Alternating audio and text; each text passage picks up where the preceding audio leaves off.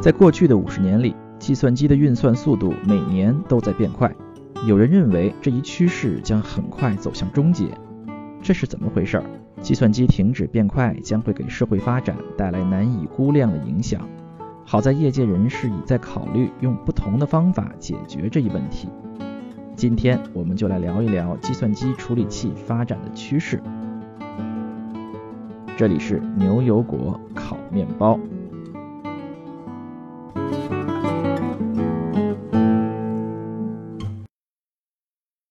大家好，我是 Kent，我是斯特亚特，我是尚。嗯，今天上午好像是苹果发布了新的台式机，是吧？没有，是发布了新的笔记本啊，新的笔记本 Pro 十六寸啊。我们请我们的果粉 Cat 同学来介绍一下这个新的笔记本是什么样的。好的，今天苹果先发布了十六寸的笔记本，而台式机的 Mac Pro 依然是个悬空的承诺，说十二月会来。我们就讲讲我们这个十六寸的新的笔记本吧。它直接一上来就取代了原来十五寸的笔记本，因为现在十五寸已经不能在苹果的官网买了。那么它厉害的地方就是硬件都换成新一代的硬件了，例如说啊，起步就是六核开始的处理器，六核开始。对，上一代呢？上一代如果我没有记错的话，还是从四核开始的吧？可以四核或者六核。对，可能也能升到八核。嗯啊，但现在一开始就是六核起步，升级上去就八核。嗯啊啊，除了处理器之外呢？那么内存是十六、三十二或者六十四 G 的版本。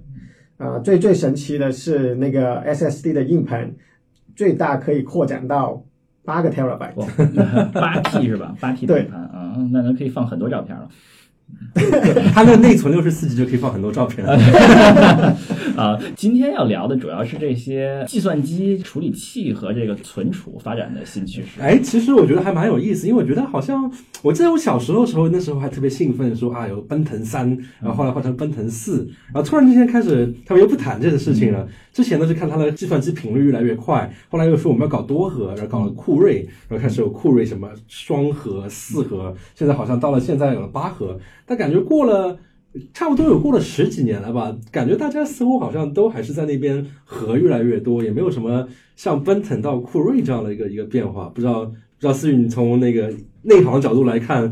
到底有没有什么新的突破这方面？呃，对。从过去来讲嘛，说的很对嘛，就是在呃，如果大家还有九十年代的印象的话，那个时候这频率是哦，对对对，时钟频率是一个非常重要的一件事情。感觉这也很直观嘛，就是它计算的越快，就是频率越高嘛。对，就是从比如说从。二八六开始啊，三八六、四八六啊，奔腾，这都是有一个最重要的数，就是频率。对对。所有的时候，所有到时候买硬件的时候，他会告诉你主频多少多少啊，从四十四呃兆赫到啊。对，那去那个电脑城的时候，他就给你一开始就说啊，我们这频率超快，多少多少多少。对，所以你就那个时候买个计算机啊，这时候暴露年龄了啊，就是 前面会有一个。小的液晶屏幕上面写一个数啊，是多少多少赫兹啊？对 对。然后你如果下面经常还还有一个叫 turbo 的 turbo 键，你可以摁一下，它会变啊。呃，现在也有这些 turbo 技术，但是那个时候频率是很重要的一个因素。我这个东西要讲起来，就是呃，处理器嘛，总总归是刻在硅片上的，是一个硅片的半导体电路啊，就是有点，我们可以想象，你比如说你的收音机打开或者什么东西打开，里面有各种各样的什么电阻啊、电容啊，什么什么，就是处理器从根本上也就是一个这样的电路，刻在一个小硅片上啊，所以硅片上面。这些年，比如说过去几十年、五六十年的进展，就是说这个硅片的技术可以把一个元件做得越来越小、越来越小、越来越小。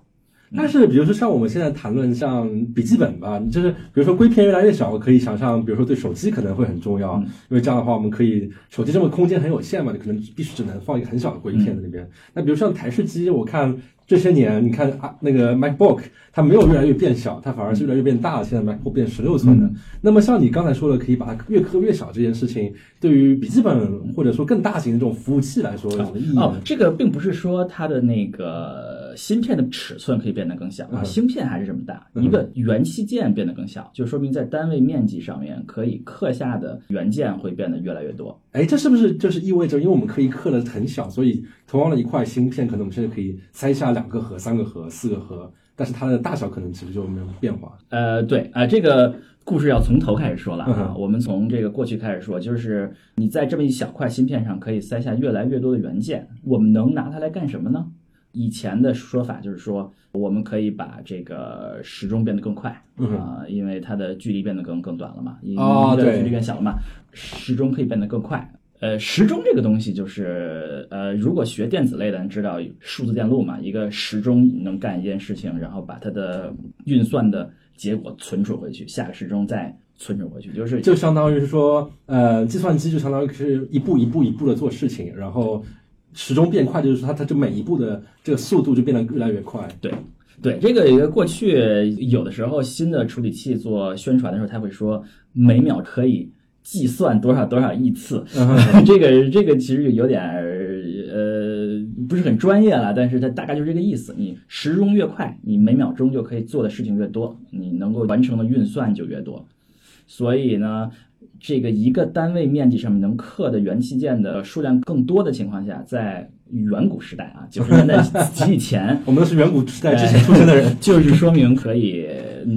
呃，一个很大的标志就是能够完成时钟频率变得更快。嗯哼，嗯，就是时钟频率变得更快，就是说明每秒钟可以完成的运算更多嗯哼，啊，自然而然就会变得更快。以前可能打开一个文档要算很多东西，那现在比如说速度变成两倍，时钟频率变成两倍了，那么可能打开一个文档就变成一半的时间，就对，给用户感觉就更快了。对这个九十年代的人会有这么一个印象啊，我觉得 Cat 比可可能有印象，可能 善善不定有印象啊。哎，我不信，我不信年轻呃人。那个时候，每一代计算机出来以后，就会有一个全新的感受啊，就会觉得哇，这么快，就是所有东西都变快了，就是你你不用升级任何东西啊，通常也需要升级，要不然不能运行了。啊对呃，但是就升级之后，你会觉得哇，突然变得这么快。就就直接可以从频率上面感觉出来嘛，就是说频率翻了一个倍，那么意味着做任何事情的时间基本上就是减半了。对，啊、那当然，更多的时候你会发现，因为很多时候人买一个硬件是滞后的啊，你会发现，哎，新的软件就慢了，就变得特别慢了。这个你一升级，发现啊、又快了。因为现在算的可以更快，它就可以做更复杂的东西了，嗯然后软件变得越来越复杂。对，这个是九十年代时候的趋势，就是频率。当然，啊、为了让频率变得更快，那些处理器的设计工程师会做的各种各样的工作，因为啊、你时钟变得更快，但是每一个时钟能够做的事情是并没有变得更多的，所以有一系列的技术能够把同一件事情能够分布来做。嗯哼啊这个学呃电子类的都知道，像这些指令级并行啊，像这些呃超线程啊，这些这这这些技术，大概就是把一个大的步骤分成小步，然后能够并行执执行。这是有一系列的这样的呃创新，在九十年代能够保证内核能够时钟可以上去。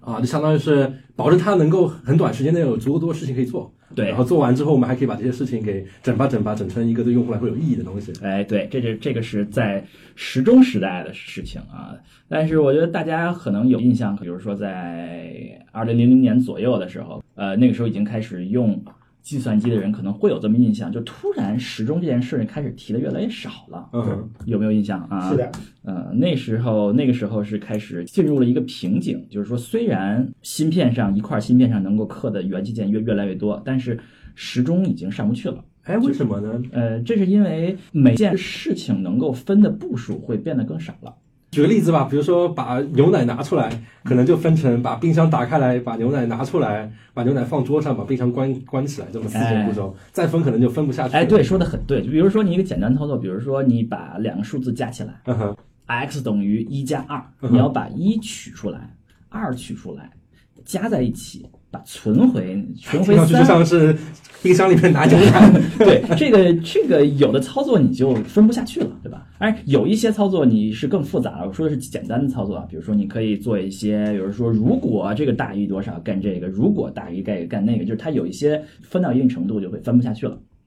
但是照理来说，如果我频率可以越来越快的话，那无所谓啊。不是，虽然分的不能更多，但是总体上来说，我还是做的越来越快了。啊，这个我就不懂了。呃，但是总的来说，呃，应该是同样的时间之内能够做的事情，还是会有一个极限的。之所以九十年代有很多是时间可以并行做，它可以把一个事情可以分成更多的事情做，但是到一定程度它是做不下去了。啊，那个时候呢，呃，有很多不止一个限制在啊，最著名的叫啥？叫 Power Wall 啊，叫这个电源的限制，就是你把这么一个小的区。去刻上这么多东西，它的它的能耗啊，它的热呀，太热了，就没有办法能够刻的这么密。哎，所以说反而是因为这些物理的这些限制，导致它不能再往更快的方向发展。嗯，也不不仅仅是物理的限制，也有一些可能是设计的限制，比如说内存的速度并没有快，内存的吞吐量变得快啊。这个 大家 听着不一定能听懂啊，就是你 y 等于一加二，x 等于一加二，你把那个一取出来的速速度。也可能是很慢，就相当于有个仓库，假使这个仓库一直在那边加工产品吧，但是虽然这个仓库变那些工人变得手特别快，但是可能仓库那边进货还是每天就只能进那些货。哎，对，然后所以说这个你手再快没用，一天可能就拉一吨的。东西过来，哎，对，这个这个说的很对，就是，呃，在九十年代已经是有一系列的技术能够说，哎，我等这个货的时候怎么办呢？我可以做点别的啊，我可以，我是可以，我把那个我猜想这个数的结果是什么啊？我们先猜着用，我们先猜着做，如果做错了，我们再回来重新做啊。类似于这些技术都都在用啊，到了一定程度，可能这个这些东西用不下去了啊。这工人这手实在太快了，在那边明天的活都已经比划好了，但是还是。这这没什么事情，其他事情可以做了。对啊，这个是另外一个，就是内存速度的这个一个界界限。前面说这是能耗的速度，就是你在那么小的一块硅片里面，如果它呃刻的过密的话，它会变热，这样的话你你你它会烧掉。是手太快了，这工厂变太热了，大家都待不下去了。对，所以那个时候呢，了解的人就会发现，他们的趋势说，一个核变快的速度就会降下来啊，它会走更多核的路线。哎，这个时候是不是正好时间点上，就是酷睿系列？这些开始出现在市场的时候，哎，对，应该是那个时候，在个人电脑的时代，大概就是这样的。嗯，新一代的多核电脑开始出现，只是因为一个核已经做不上去了，或者是做上去的速度会的会变得更慢了。嗯，酷睿是应该是二零零六年左右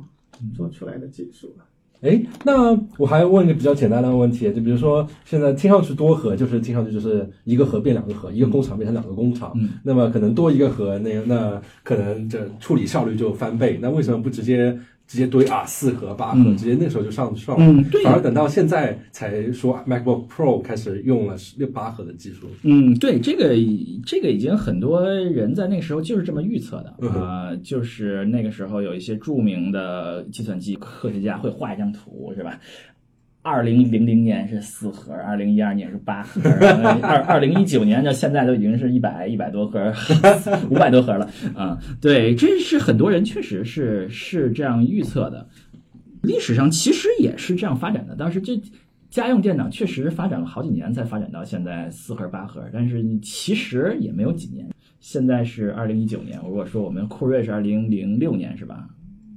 嗯，其实零六年其实也就十几年的时时间，已经从两核增长到八核、十六核，嗯，其实也是呃已经很快了。但是在服务器端啊，服务器是个什么东西呢？和大家关系最大的服务器就是那些网站里的处理请求的那些机器，那些就比如说你打开网，你要打开手机访问一个网站。那么别人把网页相当于处理完了之后放给你看，那相当于是别人那边也要有个机计算机在那边哎处理这个网站，把那网站做好之后扔给你的手机。对，不仅仅是呃处理这个请求啦，还有很多很多的事情可以在服务器端做呀，可以有一些任务啊，可以搜索呀，是吧？可以双十一的时候可以搜索商品，然后在那边你下单的时候，他们要那边处理，看这个东西是不是还有货，然后有货的话帮你这个单给。给下下来，对，还有你可以做像地图啊，是吧？啊，各种各样的服务器请求，你的这个呃，你的电子邮件呀，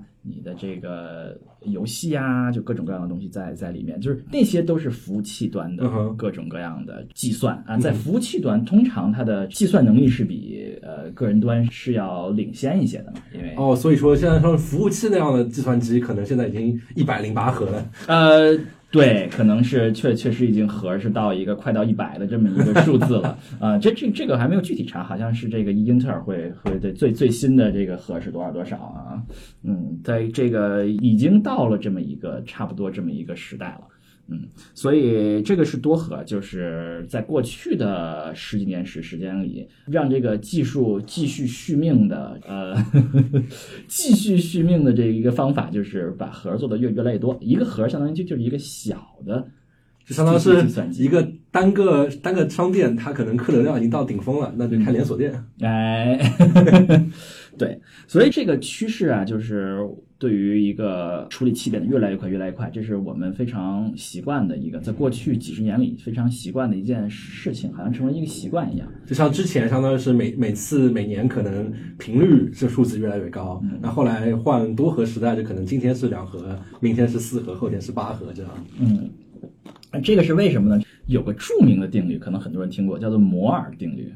摩尔定律大概是一个，嗯，英特尔的一个创始人，他在一九六五年提出的摩尔定律啊、是说，呃，单位的硅片里面能够放下的晶体管数量，他当时预测是每年会加倍。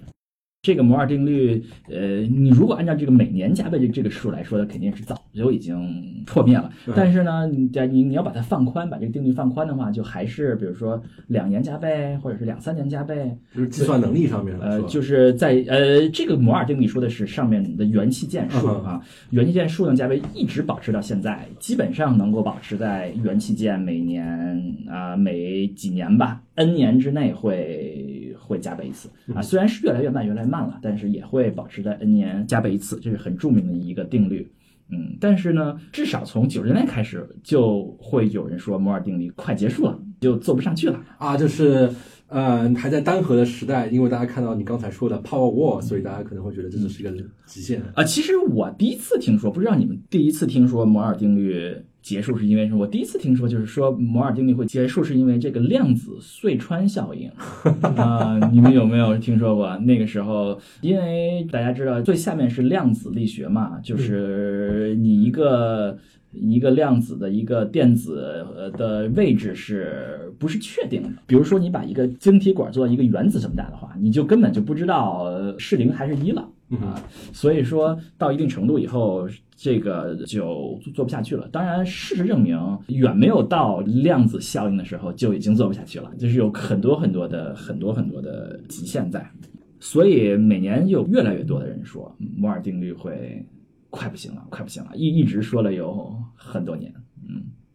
哎，那这摩尔定律跟刚才说的多核处理器有什么关系呢？多核处理器是为摩尔定律续命的一个重要的因素啊！就我们刚才开始说的，所有都是在给摩尔定律续命的技术。从前面九十年代那些啊，把一个操作分成多步啊、并行做呀，到后来的多核，一直到现在，都是在给摩尔定律续命的方式。啊啊，那是不是也可以说，未来可能再过两年，Apple 发布新的 MacBook Pro，可能它是现在是八核嘛，可能明呃两年之后就变十六核了。嗯，可能两年之后就还是八核，哎这是很有可能的，因为它已经续不下去了。哎，为什么多核会续不下去呢？因为刚才说按照连锁店的方法嘛，我就是多开点连锁店嘛，这个似乎也没什么能阻拦着我。嗯，呃，有另外一些其他的因素，比如说过去的时候，嗯能耗上面说，你把一盒变成两盒了，你的这个能耗增长并不是太高，嗯，相对每一个元器件使用的能耗是降低的。嗯，计算机做到这个程度呢，趋势就是说每个元器件你要增多的话，它的能耗单位元器件的能耗并没有降低，并且甚至可能会增加。如果你把八核做到十六核，你可能要用的这个电能要加倍啊，这个有多少人能够愿意？呃，用电量加倍，另外一个后果就是说，你还要制冷要变得更好，对吧？原来一个风扇就可以了，你现在你风扇不行，就变得更热了，对吧？因为电能嘛，最终都是烧掉的热嘛，啊最终都是电嘛。就相当于平时大家在那边把那 MacBook 放在腿上面看 看完看了半看了一小时之后，发现腿焦了，是吧？哎，对，就是做到一定程度，那你不能把计算机做到这么热了。你如果要做到制冷，它要获得的技术就会会更加的更多。另外就是像刚才说的量子隧穿效应，你如果做到一定程度的话，你就做得更小不下去了。这个可能很多人看新闻会说什么，就是说电子会有多少多少纳米技术啊，什么二十几纳米啊、十八纳米啊、十二纳米啊，做到一定程度之后，这个就小到跟原子一样大了。你最到最小，你不可能分原子嘛，对吧？那你现在据说是一个晶体管已经是一个是一百个原子那么那么大，那你要再分下去，可能就已经分不下去了。嗯，所以这个很可能会要做到物理的极限了。哎，那这样来说，两年之后，如果 MacBook Pro 还是只能做到八核，因为受到处理器的限制，那这个整个行业怎么办？就大家没什么东西好卖的，不能。哎，对，这个是一个其实是一个很严重的问题，就是摩尔定律终结啊，就是你放在一个大的社会背景下，是说摩尔定律终结，就是它的处理器速度终结。我们的处理器相当于是我们这个社会、我们这个工业的一个发动机嘛。我们有服务器，有电脑。那如果说假设啊，这些东西都不能变得更快了，以后网站也不能变得更快了，你的笔记本也不能变得更快了，所有的不能变得更快了，我们的社会会不会有什么问题？听上去先得卖苹果股票 啊，这个听上去是这个这个是个有点危言耸听啊，这让我想到这个是吧？李鸿章当年说过一段话，就是三千年未有之大变局，是吧？就是可能会有一个根本性的改变。嗯，就是有些人认为，如果摩尔定律快结束了，这可能是会有一个这个对于我们整个工业啊，我甚至我们整个社会啊，可能会有一个根本性的改变，所以这可能是一个很大的问题。哎，那这样的话，相信这这英特尔可能是最利益相关方吧？他们还是不希望说啊，我两年之后有没有什么新产品？那股股票这股东也不答应了，那他他怎么办呢？就听到你说都已经开始讨论量子随 穿效应了，那他们开始研究量子力学了嘛？所以这个是确实有一些不同的方向啊，一有一些人就是为了要从物理上啊，物理工艺上为摩尔定律续命，比如说他们有的人说，这个我都是。看媒体啦，有的说呃不用硅片了，用别的一些技术啊。有的人说把我们把那些呃上面的这些晶体管的设计改一改，让它变得更好。呃，甚至有一些更长远的主意，也是我们从小就听说的，比如说量子计算，我们要说量子计算，我们要说生物计算，我们从小就听说这些概念。呃，有一系列说希望能够为摩尔定律续命的方法。但是很多人认为这些东西都不靠谱，都经济管还能再赚三百年。有人认为这是不靠谱，当然这很这很难说啊。就是这让我联想到硬盘这件事情了。很多人觉得硬盘已经没有命了。这硬盘嘛，大家知道就是一个机械臂啊，在那个磁头在那个磁片上面写写写。机械臂能准确到什么程度？很多人认为已经完全做不下去了。但是这些年，哎，又有新技术出来，又给它续命了。然后他们怎么给它加热呀？怎么可能用微波啊？它又可以做得更准确了，又可以续命大概十年左右啊！也可能最终处理器会是这样，会真的突然有一个新的。技术突然加速，为我们摩尔定律又续多少年？就突然之间，人们发现了晶体管更好了替代品。哎，对，这是有可能的，或者是就是一些改进啊。这样的话，那些什么 power wall 啦，什么发热发什么耗电啊，都不用管它了。对，我们又可以再续十年，或者说续五到五年左右。这不是很多人有信心这件事情会发生啊。更多的人认为，我们是必须面对摩尔定律结束这么一个现实。这个摩尔定律结束这件事儿啊，其实。呃，所有的快速增长的事情，最终都有一个极限。呃，前段时间网上比较喜欢打比方的，那个时候喜欢拿 AI 打比方的是，呃，在飞机刚发明之后，是吧？那个时候莱特兄弟发明了飞机之后，那时候只能一秒钟只能飞几米嘛，对吧？然后飞机的速度呈一个直线的上涨，涨了大概有几十年啊，大概至少到四五十年代，每年就看着飞机的飞行速度增长增长，哎，突然就停止了。因为这个涨不上去了嘛。现在的飞行，呃，飞机最快飞行记录还是一九七二年。我记得那时候好像还有一种飞机叫协和飞机，后来就好像安全问安全问题就停运了。嗯，对，那个是那个是另外一回事了。但是就最快的飞行速度这个技术总归会有一个极限另外一个极极限，你可以说就是比如说汽车的呃能耗啊、速度啊，你不管怎么说了，那个最终会有一天会不行的。嗯。所以说，呃，处理器速度变得更快不行了，也不是什么奇怪的事情。啊，听上去我应该劝一下我在那边读电电子通信的那些同学，赶紧换专业了。哦这个应该是反过来的，说明他们开始了又一春。哎，这怎么说呢？因为他们又开始需要从上到下啊，不仅仅是。电子专业了，就是很多人认为，如果他们有人叫叫搭便车了，就是我们呃所有的人不需要努力工作啊，现在已经不是了。比如说九十年代，所有人不需要多努力工作，第二年一睁眼。运行同样的软件就会变得更快，这个事情已经已经结束了。呃，我们从业人员会需要用更艰苦的工作才能做得更好。那像你刚才提到说，一种方法是说找到了晶体管的替代品，像你说的，可能风险挺大的。那么有没有其他的比更加风险小一点的不其他新的尝试呢？所以现在有一些新尝试，以这个 Intel 为首的。呃，硬件厂商他们对于未来赌的方向是说，叫 CPU 啊，就中央处理器的时代要结束了，他们要用专业化的硬件。就相当于是说，之前是说，比如说你要播个片啦，你可能要有些做计算机学习的，可能要要稍微算一些算法啦之类的，可能都是让中央处理器这么一个东西来做处理所有的事情。那现在就说啊，那我们可能做专门的一些这个芯片比较适合于这个事情，那个芯片适合于那个事情。哎，对，我觉得这是可以这么说。呃，这个如果学过一点编程的人可以理解啊，因为以前编程嘛都是一个线性思维嘛，你可以加一个 if 啊，加呀减呀，if 啊，for 啊，就是一个线性思维，就是好像是一个人在一步一步一步一步把冰箱打开，把牛奶拿出来。哎，对，就是一个。处理器相当于一个核啦，它就是可以在连续的做你让它做的事儿啊，也可以让它做所有的事情。就是理论上说，你只要是一个程序员啊，你只要是把你的逻辑写上去，写的够长，写进去，你就是让这个处理器完成，不管多慢。在未来的时代呢，可能说这是行不通的了，就是因为过去硬件变得更快，你写了更复杂的逻辑，因为硬件更快了，你还是可以在同样的时间里完成。但是在未来，可能这件事情就。完成不了了，嗯，那怎么办呢？我们就要用别的硬件，专业化的硬件来来处理专业化的任务。比如说有些东西就你就不能进行就 for 啊 if 啊了，你要用别的方法来写。那有什么比较专业化的大致的方向呢？有哪些领域是需要一些比较专业化的计算呃计算软件呢？呃，这说起专业化，其实这个专业化这个东西不太陌生。其实九十年代 大家就对于专业化就会有一些这个呃印象，比如说那个时候有这个叫声卡。啊，显卡，对对对，那时候还有叫解霸卡，你有没有印象？哦，那我可能我还年轻，那个时候你要看叫 VCD 啊，就是啊，对我有印象，VCD 就特别特别特别马赛克的那种，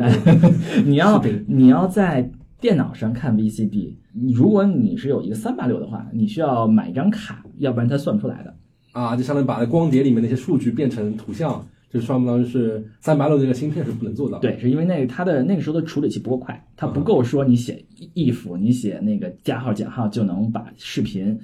解码出来。那个时候你要买一个，他们是有专门的硬件来做你的 VCD 解码。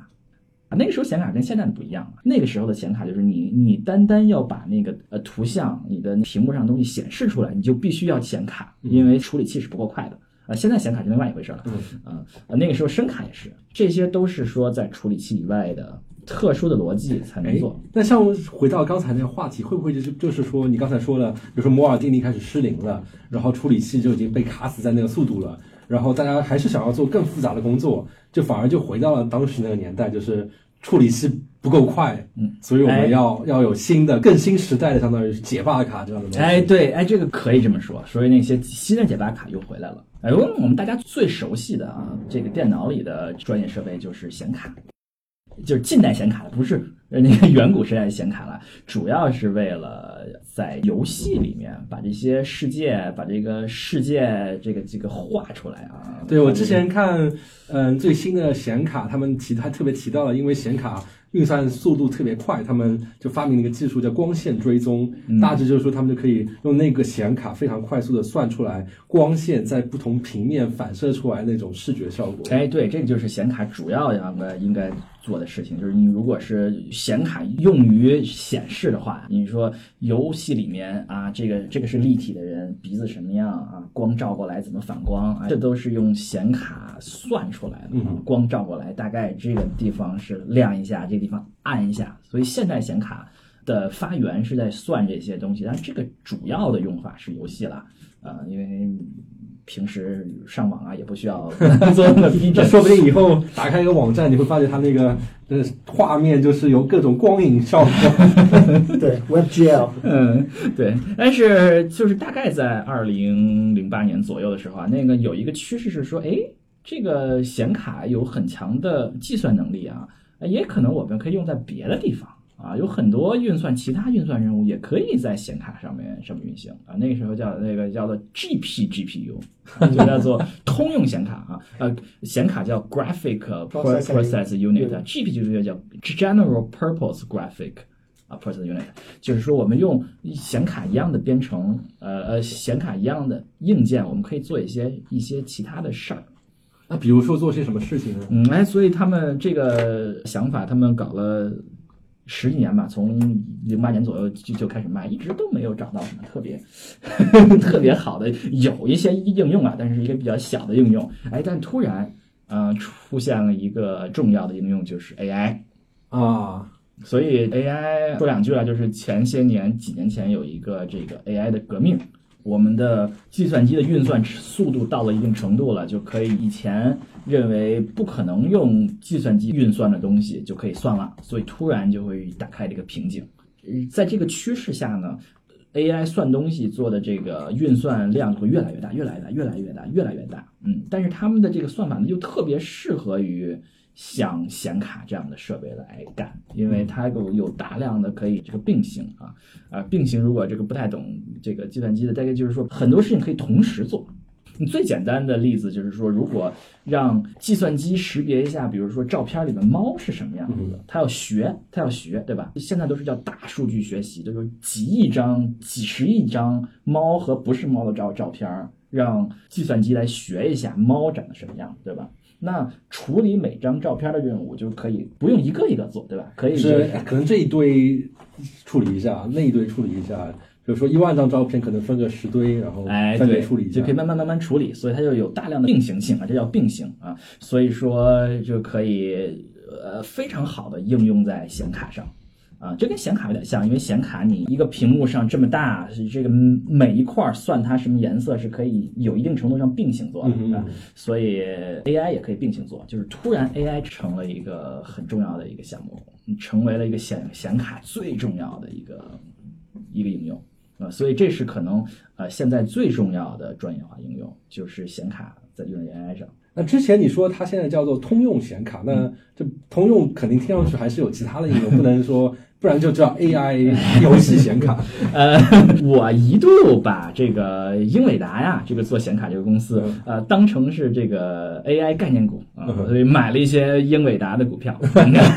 因为的 AI 现在现在大家听上就到处在说 AI AI AI，哎，对，呃就是买什么股票，AI 买什么股票呢？英伟达最好，因为谁来 run，谁来运行这个 AI 都要买它的显卡。哎突然有一天它的股价就跌了，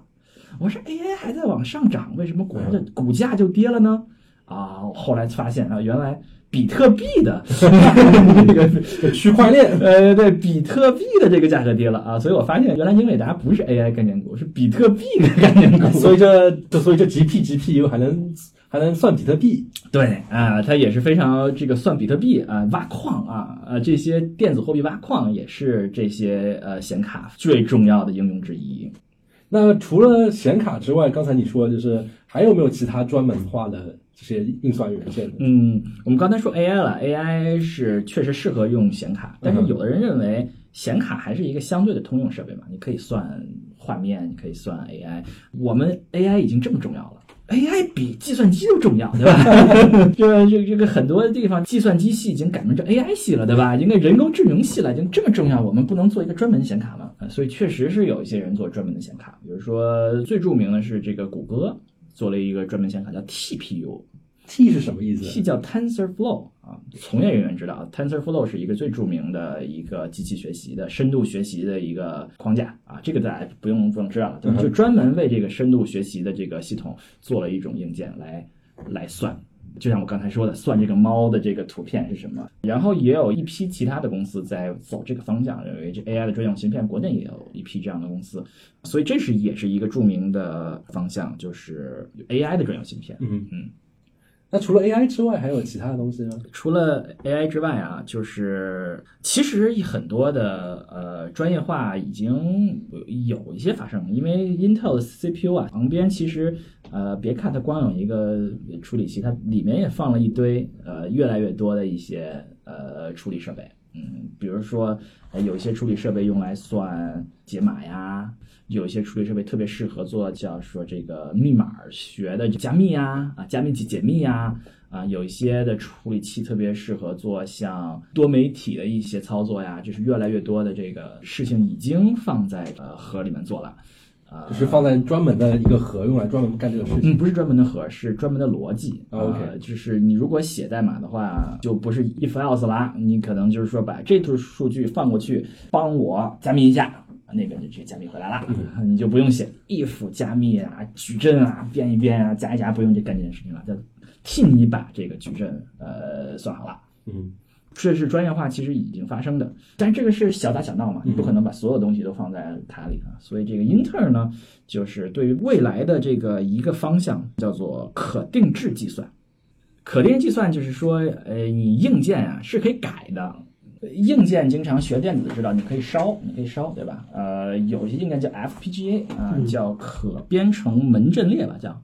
那烧完的硬件是什么样子呢？就是烧完的硬硬件就不用管什么每个时钟加一，每个时钟意思 e if，它就是自然而然这个逻辑呢，就是你想做一件事儿，它就啊硬件直直接啪啪啪啪啪做完了，因为它是连在一起的，嗯。就相当于之前像计算机都是说啊，我有个 CPU，然后我有一个内存，我有个硬盘，然后代码读进去之后，CPU 就开始按照一条固有的方法去计算，相当于是 FPGA 就可以说针对你到底要它来干什么，可能说是算 AI 也好，哎可能是算光线反射也好，它可能就针对这种专门的场景就定制的一个一个算它的东西。对，可以这样理解。就比如，比如说，你如果现在用 CPU 的话，你算一个 x 加 y 比较容易，但你要算十五级多项式怎么办呢？那你要 if 很多次啊，if for loop 很多次。但是你如果能够把它编程到硬件里面，硬件就直接给你接受这么多啊多项式，直接把这个数字这个逻辑啊，这个怎么算就直接编到里面。那你直接一接受这个输入，啪，输出就就可以出来了。哎，那会不会以后有种可能性是我我买个电脑吧，它可能是一一个 CPU，它跟我说还是八核啊，过了二十年还是八核，但是它可以跟你说，哎，我这个嗯电脑里面还装了，比如说八个 FPGA，一个 PGA 专门给你用来处理照片的，一个 FPGA 专门给你用来处理 AI 的工作。假使那时候大家已经开始 AI 落户万千千万人家了，啊，这个不用 bug，那个因为它是可编程的其实说你 CPU 你可以通过 CPU 说我们现在哎需要这个 FPGA 做，比如说解码就可以烧一下，嗯比如说现在的 FPGA 可能说你烧一到两秒吧，嗯烧一下一到两秒之后，你这个 FPGA 就可以做解码了。哇，那就相当于比如说我双键点击 Photoshop，然后这时候不仅仅说程序从硬盘里读到内存里面，同时可能 CPU 还控制 FPGA，说哎你赶紧变成一个专门针对这种工作场景的一个专门硬件。哎，对，这个就是他们可定制计算的这么一个未来的愿景啊。这个其实有很多的研究啊，呃，有点更像科研人员，这个已经做了十多年了，已经在往这个方向做研究做了十多年了。什么工作放到 FPGA 上，什么东西在 CPU 里面做。现在其实 Intel 已经推出产品了啊，一部其不不也也不是刚推出的，也推出了有一段时间，就是一个混合芯片啊，CPU 加一个 FPGA 在一起啊，你可以混合起来进行啊操作。这个其实已经出产品了，然后在工业界也已经有一些还算比较成熟的应用啊，所以所以总结一下，就是虽然 CPU 这看来就是可能过个好多年还是 不好意思还是八核，但是未来这并不没有妨碍人们做更复杂的运算，因为更复杂的运算可能就是通过你刚才提到这些专门化的计算元件来做。对，这是呃有一些人希望的未来啊，因为没有人可以预测未来嘛。因为另外一种另外一批人就在那边去找一些更物理级别的晶体管替代品对。也有另外一些人可能，也可能这些都没有发生，也可能 呃，所以没有人可以预测未来。但是是有一批人认为，呃呃，希望推动这个是未来历史的方向，就是叫专业化操作。那如果没有发生任何事情的话，那大家赶紧去买 MacBook Pro 十六，说不定是最后一代更新的 MacBook。嗯，呃，那这个肯定还有一些别的操作。一个电脑也不一定只有处理器嘛，你还有这些内存啊，你还有外存啊，还有这个显示屏啊，还有别的设计啊，这肯定也不是处理器是唯一的原因了。我们说的有 GPU、AI 专用芯片、FPGA 这些都可以做深度学习，所以其实 FPGA 现在最广泛的应用其实是做 AI 啊。哎，那岂不是大家都在打架吗？哎，对，你说的很对，这个是实际上现在是一个很大的战争嗯啊、就是 AI 的硬件到底是什么样呢？是呃显卡还是专用的 AI 硬件，还是 FPGA？这是有不同的人希望往不同的方向发展。所以 AI 是个大事情，AI 不不是一个小事情啊。所以未来的硬件是什么，也是很有意思的事情。好吧，我们讲了这么多，就讲到这里吧。我们总结一下吧。过去几十年有一个不停发展的趋势，就是摩尔定律，各种各样的处理器的技术发展，让它通过并行、通过多核，让它做得越来越快，一直到现在啊，很多人认为会结束了。啊，结束的未来是什么呢？不知道。有的人认为是专业化硬件，啊，用像显卡呀、AI 芯片呀、啊 FPGA 呀，就是可编程计算呀，这是它的一种未来。还有的人在那边研究一些更高大上的，说是怎么可以用生物的细胞来替代晶体管，或者说是用什么量子元件对。来替代晶体管。啊，我刚才说漏了一个呀，就是这个英特尔还有一个非常前瞻的可定制计算的一个方案，因为现在 FPGA 啊是一个你需要烧进去，就可能还要等个两秒钟时间。对你等着一两一秒钟，是有快的可能是不到一秒，也是一上百毫秒时间。他们希望能够做到一个硬件是可以，你编程时间是可以达到几毫秒就可以编完。就是你打开 Photoshop 的时候，可能那个那个软件还没导到内存里面，可能专业化硬件就已经已经准备好了。哎，对，并且呢，它里面的硬件也会有一些变化，比如说它现在的编程基本上是一个更类似于硬件语言，就是更类似于你的硬件的逻辑是什么样的。他希望能够英特尔做出这个硬件的架构，不仅编程更快，并且它更倾向于我们学编程的人的这个思维。像我们是一直学编程，从小到大，所以说就平时写代码的时候，就是非常不自然的说啊，把冰箱打开来，把牛奶拿出来，把冰箱关下去，然后可能有英特尔这个新的尝试之后，可能就变得更符合人的表达方法。你把牛奶拿过来，哎，对，它的硬件是说，它希望是你可以用 C 加加编程，用 C 语言编程，你可以用 C 语言，它可以把 C 语言的逻辑直接映射到编程上去，然后呢，还可以把这个逻辑就在几毫秒之内烧过去。嗯，这是它呃 Intel 的一个未来的发展方向，它管这个叫 Configurable Spatial Accelerator 啊，叫做这个 CSA 啊，呃，有些对于未来是什么样的感兴趣的人可以关注一下这个技术。不知道未来会不会向英特尔预测的方向发展。好，我们这次讲了关于计算机处理器的未来发展趋势，我们下次是不是应该聊一聊这个存储的未来？可以啊。现在 MacBook Pro 它已经是八 TB 的固态硬盘了。嗯，好，谢谢大家收听我们这一次的牛油果烤面包节目。大家喜欢的话，请记得点击订阅按钮。好，我们后会有期。下次再见。拜拜。